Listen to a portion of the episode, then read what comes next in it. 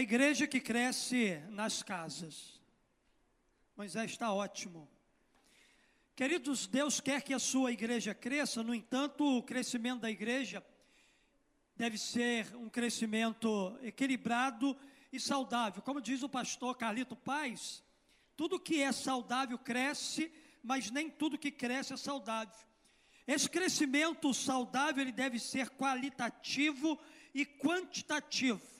Crescer em qualidade de vida, em intimidade com Deus, na oração, nos relacionamentos, em santidade, no caráter de Cristo, crescer em número de pessoas salvas por Jesus.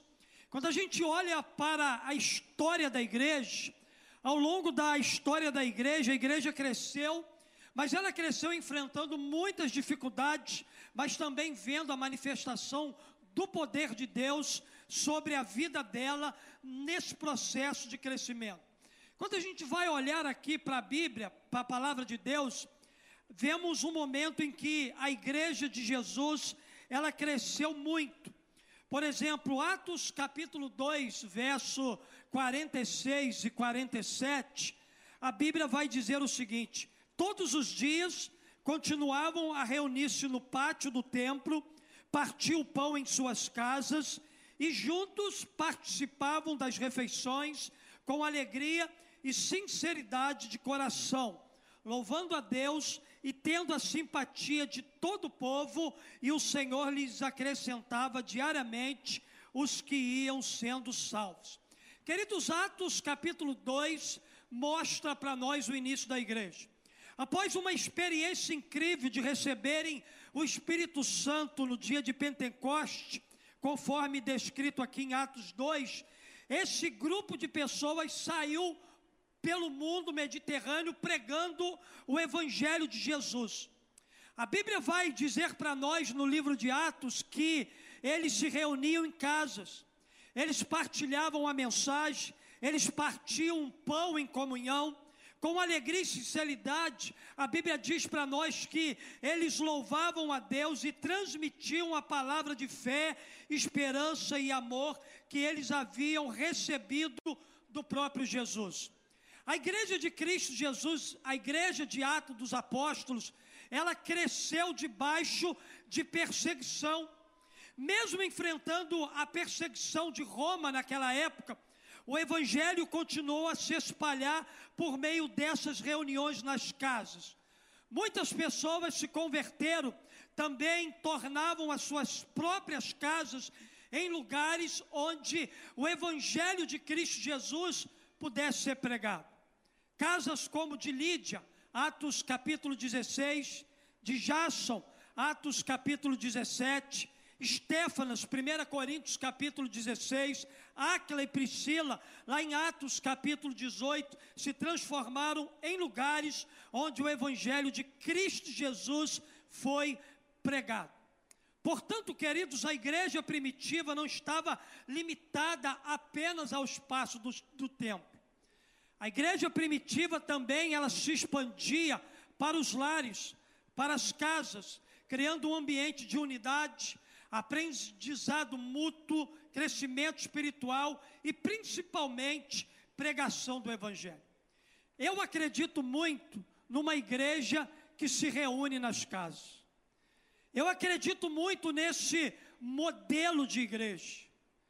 Eu acredito e não tenho dúvida de que a igreja que se expande por meio de encontros nas casas é um modelo bíblico eficaz para que a gente possa alcançar muito mais pessoas e capacitar essas pessoas para que elas se tornem cada vez mais parecidas com Cristo Jesus.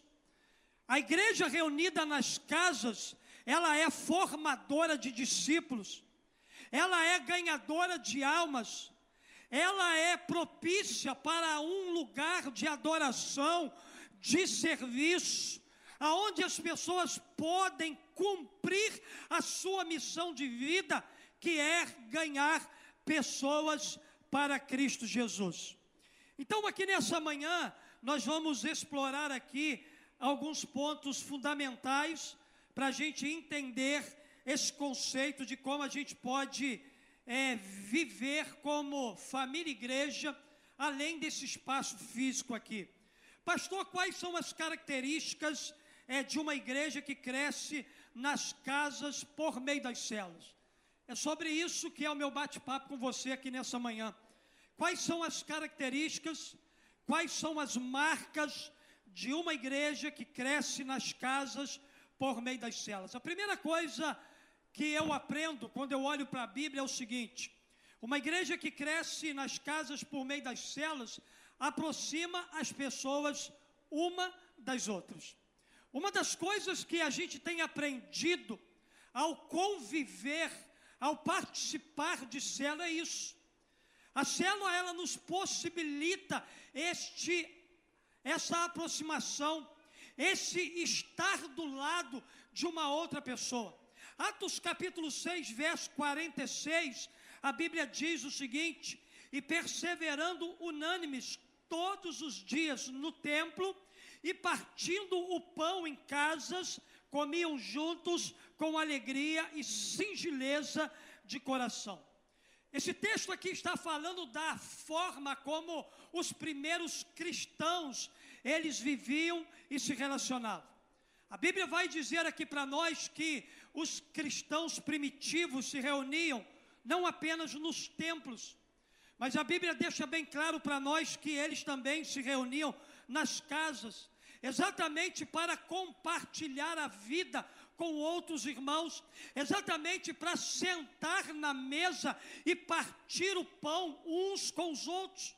Isso os aproximava e criava vínculos mais fortes entre aqueles irmãos.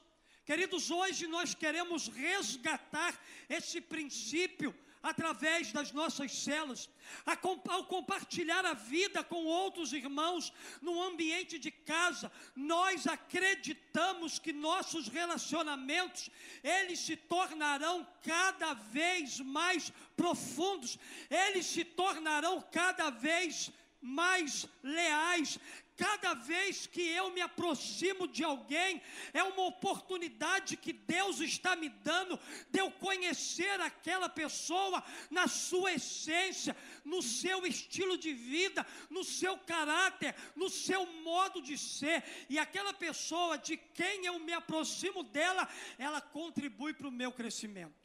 Queridos, a célula tem essa vantagem é um lugar de comunhão, é um lugar de acolhimento, é um lugar de aproximação, é um lugar onde os vínculos eles vão se aprofundando cada vez mais. Na verdade, viver essa comunhão nas casas fortalece a unidade do corpo de Cristo e promove relacionamentos saudáveis na família igreja. Eu acredito que é impossível construir relacionamentos saudáveis somente no ambiente de culto de domingo. Para que um relacionamento seja saudável, ele não pode ser apenas o encontro de domingo, mas ele precisa ser o encontro da segunda, da terça, da quarta, da quinta, da sexta, do sábado. Até que a gente possa nova, novamente voltar a esse ambiente de domingo e aqui celebrarmos juntos tudo aquilo que o Senhor nos fez durante a semana em unidade. É impossível construir relacionamentos saudáveis somente no ambiente do templo se a gente não investir em relacionamentos saudáveis nas casas. Por isso, queridos, que a gente quer trabalhar uma igreja saudável através de células saudáveis. Eu conheço muitas igrejas que são igrejas em celas, mas é um lugar que mais mata, que mais fere do que edifica. E a gente precisa aprender com os erros daqueles que talvez já estejam na nossa frente. Nós temos que olhar para a célula como um lugar de cuidado, como um lugar de pastoreio, como um lugar de comunhão, como um lugar aonde eu sou fortalecido, aonde eu sou abraçado, aonde o corpo de Cristo ele vai sendo construído através desses relacionamentos mais próximos. Por esse motivo, acreditamos que em uma igreja que cresce através das celas, elas podem ajudar a construir relacionamentos saudáveis dentro da igreja. Quanto mais uma célula for saudável no seu contexto de casa, mais a igreja, o corpo de Cristo Jesus, ele vai ser saudável. Então, a primeira coisa que eu aprendo aqui, eu aprendo que uma igreja que cresce nas casas, por meio é, das células, aproxima as pessoas uma das outras, e isso é comunhão.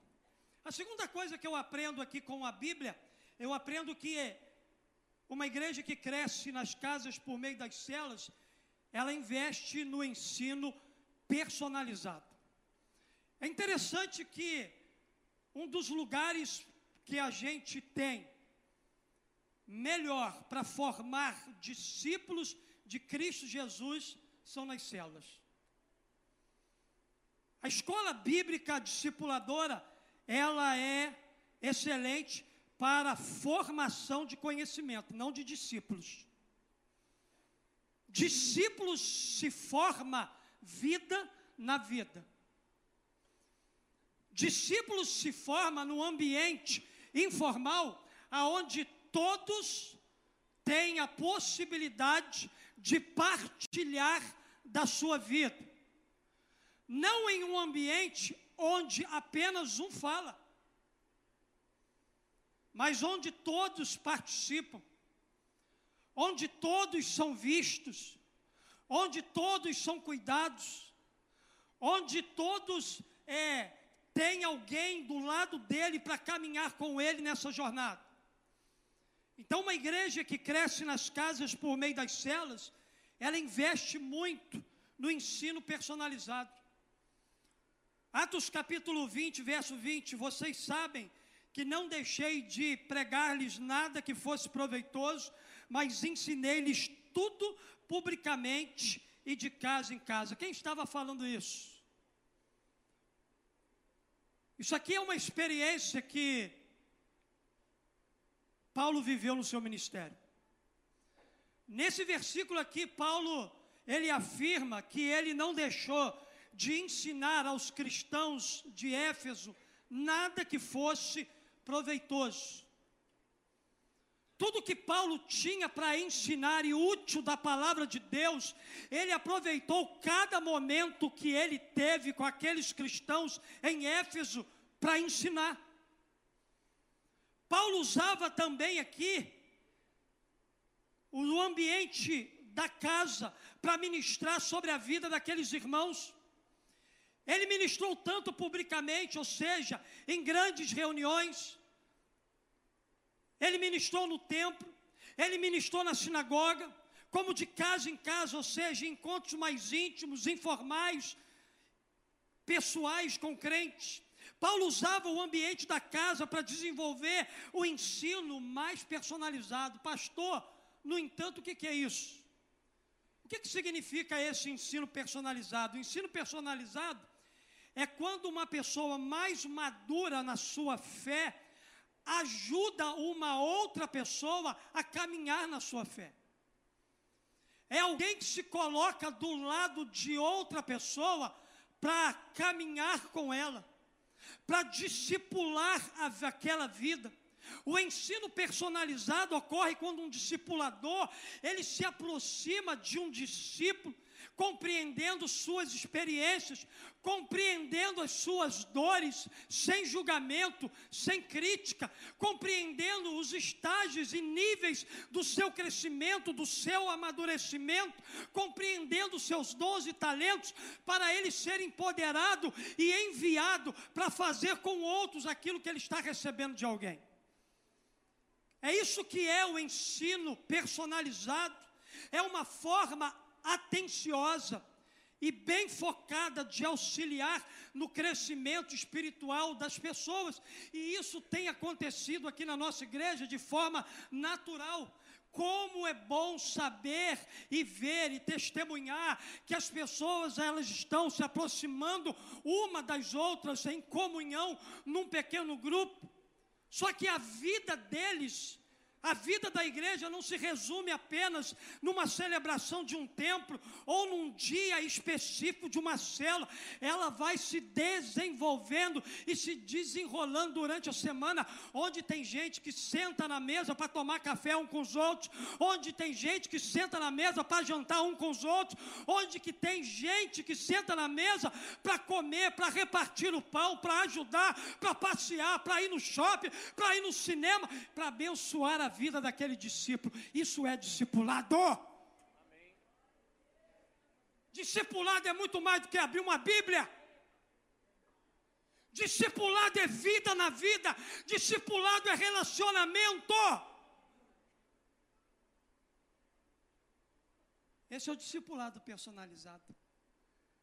Aonde um discípulo de Cristo Jesus acompanha um outro discípulo mais novo de Cristo Jesus e vai formando na vida daquele discípulo não as suas marcas, mas as marcas de Cristo Jesus. Irmão, se a minha marca tiver em você, você está perdido.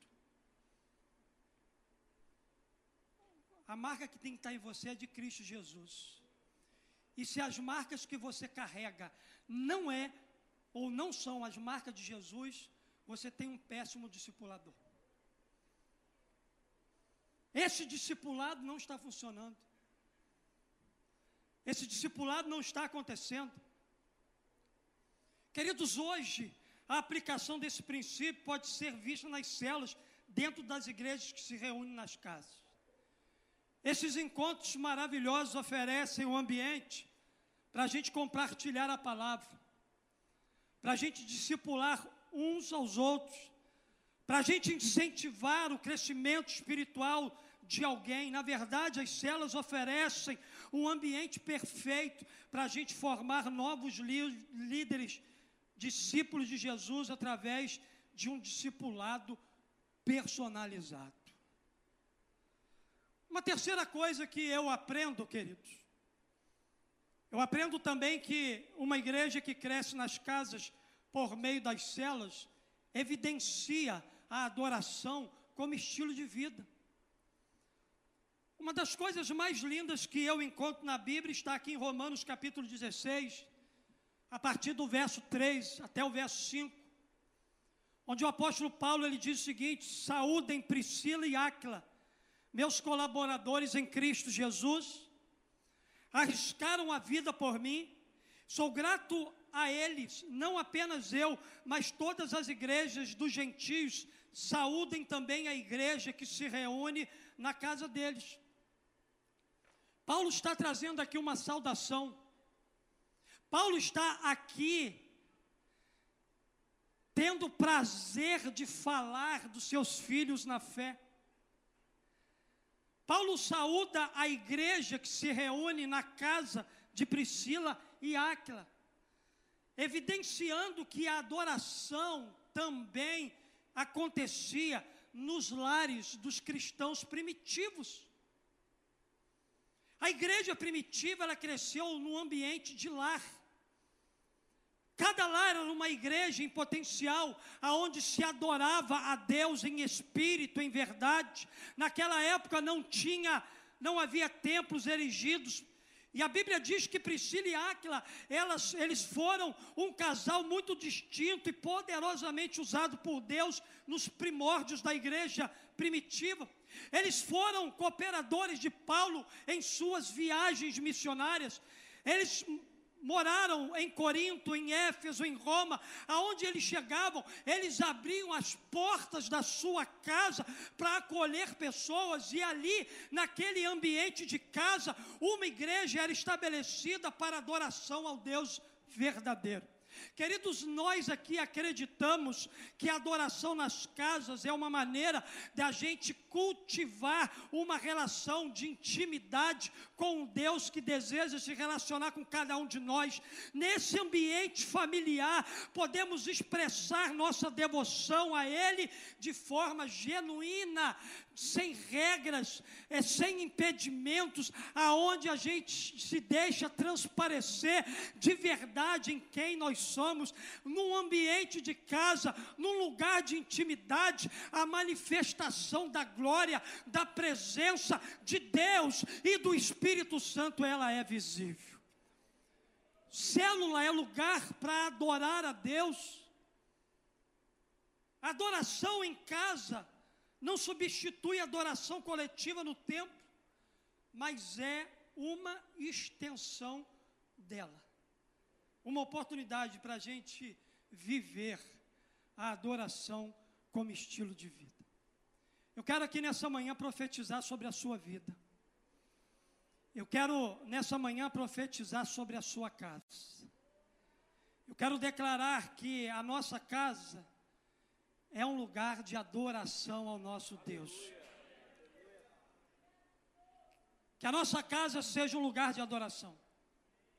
Que o nosso lar seja um ambiente de oração, um ambiente onde a presença de Deus, por intermédio do Espírito Santo, seja algo assim real que a adoração no templo e nas casas se tornem um estilo de vida de cada adorador.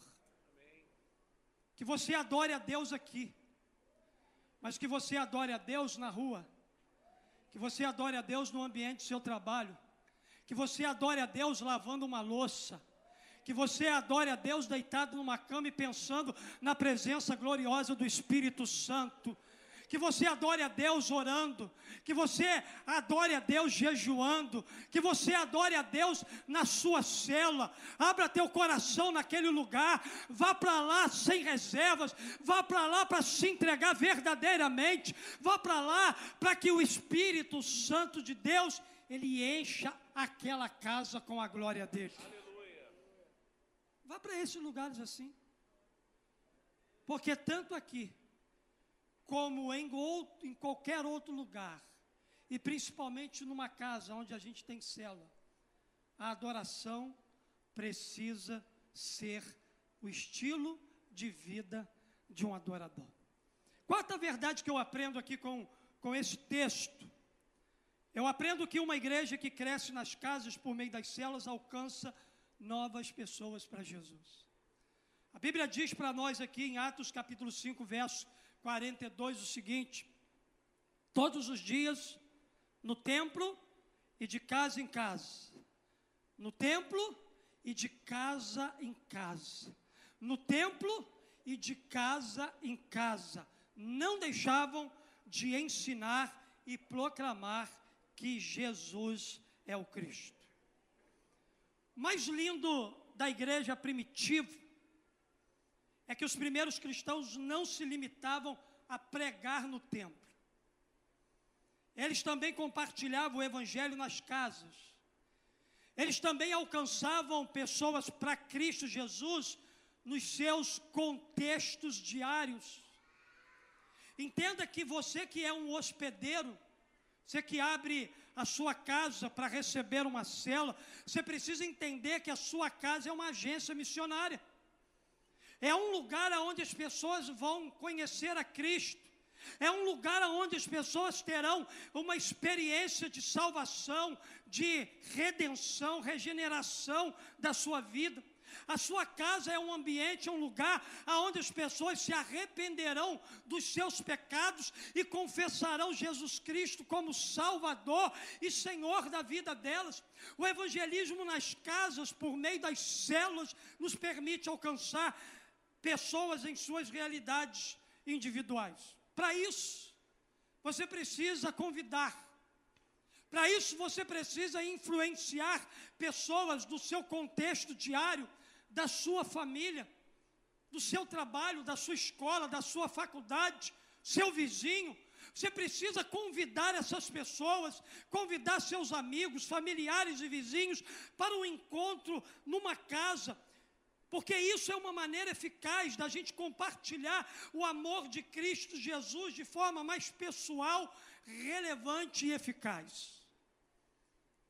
O grande problema, queridos, que a gente insiste no modelo antigo. E o modelo antigo já está muito mais do que fracassado. O modelo antigo era trazer as pessoas aqui. E a gente sabe que para uma pessoa vir aqui, você tem que jejuar e orar muito, hein?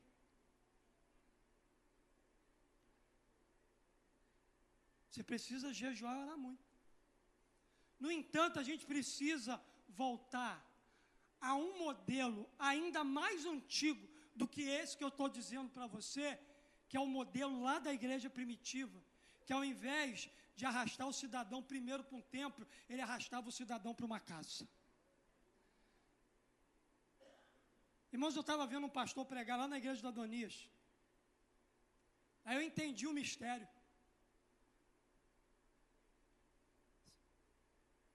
E o cara chegou a quase 100 conversões. Eu te mostrei, né? Quem é a primeira pessoa? Deus te abençoe. Quem é a segunda? O cara foi.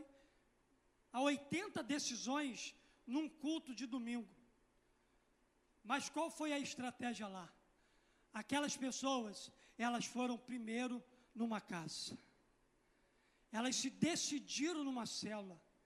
Depois, aquele líder, aquela cela abraçou aquela pessoa e ela foi no templo confirmar uma decisão que ela fez ao lado de Jesus numa casa.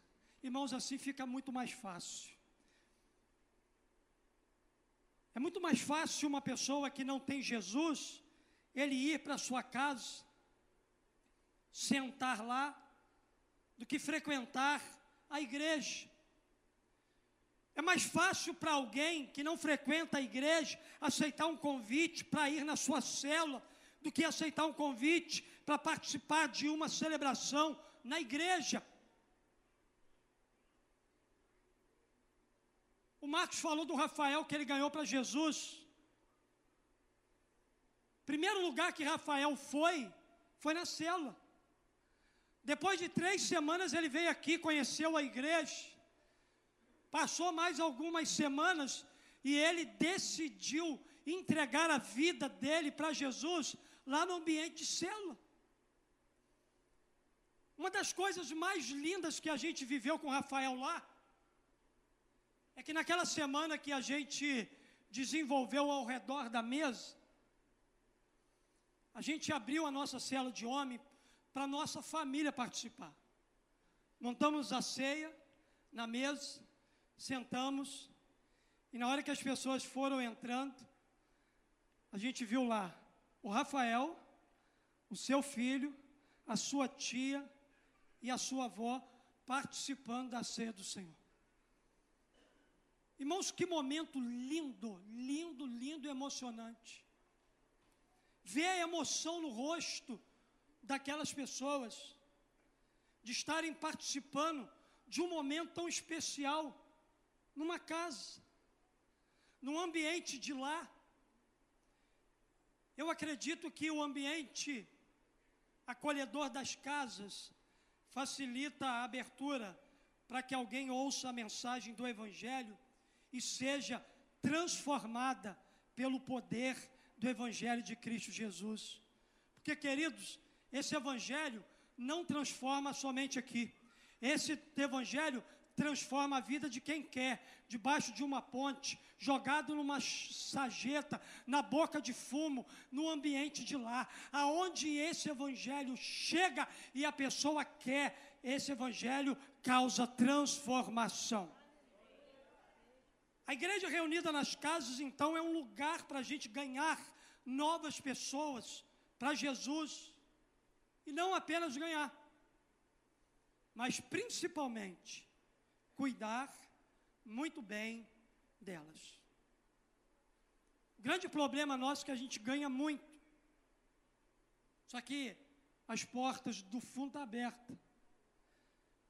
é a mesma quantidade que a gente ganha, a gente perde. Por quê? Porque não tem um cuidado eficaz. E a gente precisa, por meio dos ambientes de casa, melhorar esse cuidado, personalizar esse cuidado, pastorear mais perto. Cada líder de célula dessa igreja, não importa quantas células a gente vai ter e, consequentemente, quantos líderes nós terão, teremos, todos eles serão pastores aqui nessa igreja. Um líder de célula é um pastor, é alguém que está lá perto, é alguém que está lá cuidando, é alguém que está lá nutrindo, é alguém que está lá alimentando, é alguém que está lá focando ganhar a comunidade para Cristo Jesus, ganhar a sociedade para Cristo Jesus. Então a célula nos dá essa possibilidade. A célula abre portas para que o Evangelho de Cristo Jesus alcance vidas e essas vidas sejam transformadas pelo poder de Cristo Jesus. Isso é missões. Mas em último lugar, eu aprendo também que uma igreja que cresce nas casas por meio das celas cria oportunidades para servir.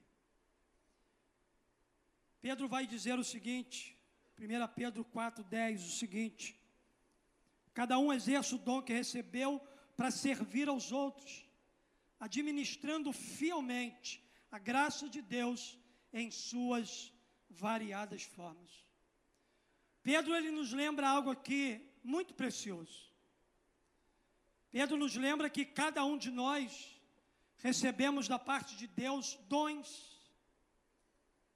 Temos talentos que são desenvolvidos à medida que a gente caminha pela vida. E esses dons e talentos são da graça de Deus. E não foi para ficar em nós como enfeite, como um objeto de adorno. Não. Seus dons e talentos, eles são para serem usados, aplicados. Cada crente é um ministro, e cada um recebeu um dom, e na célula os dons são exercitados para o serviço mútuo. Servir nas casas é uma expressão prática do amor e cuidado que a gente tem uns pelos outros, como membros do corpo de Cristo. Muita gente pensa que servir a Deus é fazer coisas na igreja, é cantar, é orar, é pregar é tocar algum tipo de instrumento. Servir a Deus pode ser isso também, mas vai além disso. Poucos percebem que servimos a Deus quando a gente exercita os nossos dons, os nossos talentos, os nossos conhecimentos para ajudar a edificar a vida de alguém.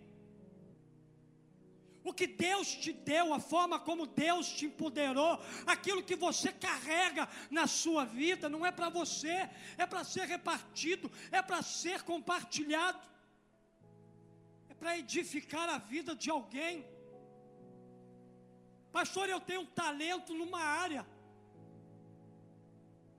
Pastor, eu tenho um poderoso talento numa determinada área da minha vida. E esse talento que você tem, é possível que ele esteja até gerando alguns recursos, que faz parte também do seu trabalho. Mas não veja isso apenas como algo para você ganhar dinheiro. Entenda que o talento que Deus te deu, que você aprimorou ele por meio de estudos, de busca, de conhecimento, que tudo isso que Deus te deu é para servir alguém. O caso do Fábio foi uma das coisas lindas aqui da igreja. Fábio estava esperando uma cirurgia, ó. Cirurgia seríssima. Uma irmã que tem um talento para servir e trabalhar numa área, entendeu que aquilo que Deus deu para ela como capacitação é para servir as pessoas.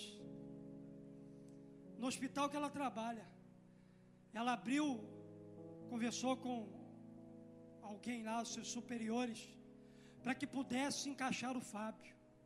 E para a glória de Jesus, o Fábio foi internado na sexta-feira e vai operar nessa semana. Você tem dons, você tem talentos. Isso que Deus te deu, essa forma maravilhosa como você se move aqui, é para edificação de pessoas. É para servir pessoas, porque quando eu sirvo alguém, eu glorifico a Deus, eu edifico a vida de uma pessoa. Jesus disse que seríamos conhecidos como seus discípulos se amássemos uns aos outros. Não existe melhor forma da gente expressar esse amor do que servindo aos nossos irmãos num contexto também de célula. Uma igreja que cresce nas casas através de células proporciona oportunidades para que os membros se envolvam em atividades de serviço.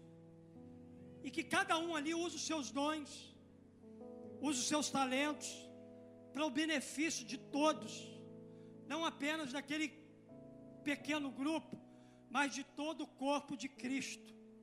Porque enquanto você está servindo lá, naquele ambiente que muitas das vezes você não é visto, você está contribuindo para a edificação desse corpo maior e visível aqui, porque tem gente que está sendo tratada, ministrada e abençoada lá, por intermédio do dom do talento que você tem, e essa pessoa está sendo curada, tratada, para quando ela vir para cá, ela se relacionar melhor com outras pessoas aqui. Ainda que ninguém esteja vendo o que você está fazendo, no contexto de célula, Deus está vendo, e você será extremamente recompensado.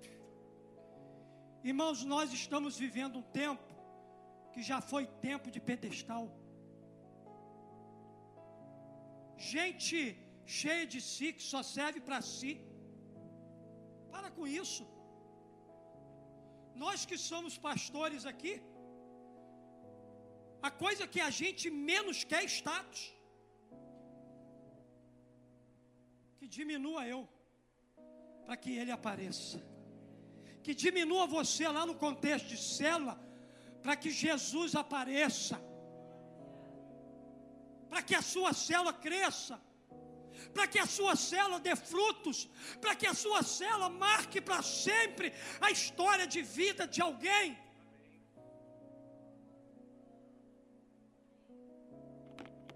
Fica de pé no seu lugar, por gentileza. Quero finalizar minha palavra dizendo que a igreja que cresce nas casas, ela é uma extensão natural da igreja do templo. Então levanta sua mão para o céu assim, ó. Esse aqui é o primeiro slogan que a gente vai usar aqui direto. Pega a tua mão para o céu. Diga assim: Viver célula é viver igreja. De novo, viver célula é viver igreja. Viver célula é viver igreja. Profetiza isso sobre a vida do seu irmão. Vira para o lado e declara para ele: olha só, viver célula é viver igreja.